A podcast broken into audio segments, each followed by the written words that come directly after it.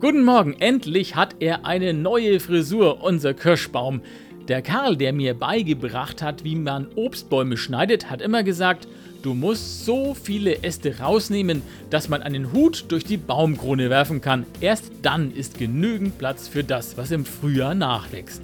Momentan schaut er schon recht gerupft aus, mein Baum, aber ich weiß, weniger ist da oft mehr.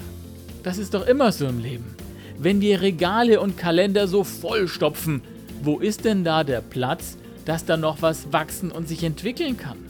Manchmal muss man da wie beim Obstbaum Platz machen, mal eine Stunde Langeweile haben und sich überraschen lassen, was in der Zeit an tollen Ideen entsteht oder den Sonntag mal für nichts nutzen. Ja, das mit Feiertag Heiligen könnte ja sowas bedeuten. Gönnt euch ein bisschen mehr Platz im Leben, damit mal was Neues blühen und wachsen kann.